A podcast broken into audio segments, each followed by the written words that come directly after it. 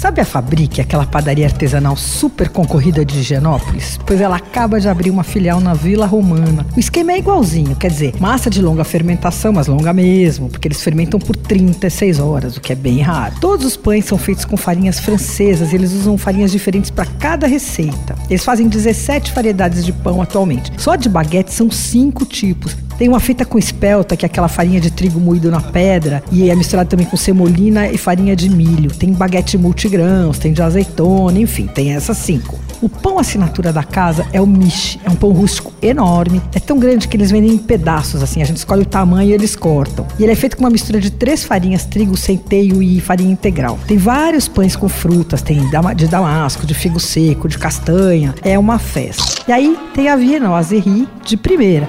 Viennoiserie, você sabe, né? É como os franceses chamam a linha de folhados. O croissant deles foi o segundo colocado no ranking do Paladar, que elegeu os melhores croissants de São Paulo no ano passado. Só perdeu para o da Marie Marie no tatuapé. Ele é feito com farinha francesa e com manteiga francesa também. Saem várias fornadas por dia. Ah, tem um croissant de amêndoa que é um escândalo. Tem umas lasquinhas de amêndoa assim por fora e amêndoa na massa que dá meio um gostinho de marzipan.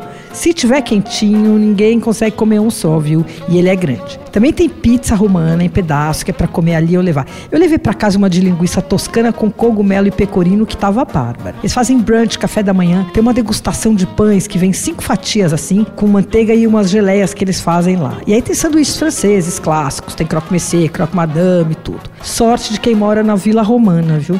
A fábrica fica na rua Faustulo, número 553, na esquina com a rua Cláudio e abre todos os dias.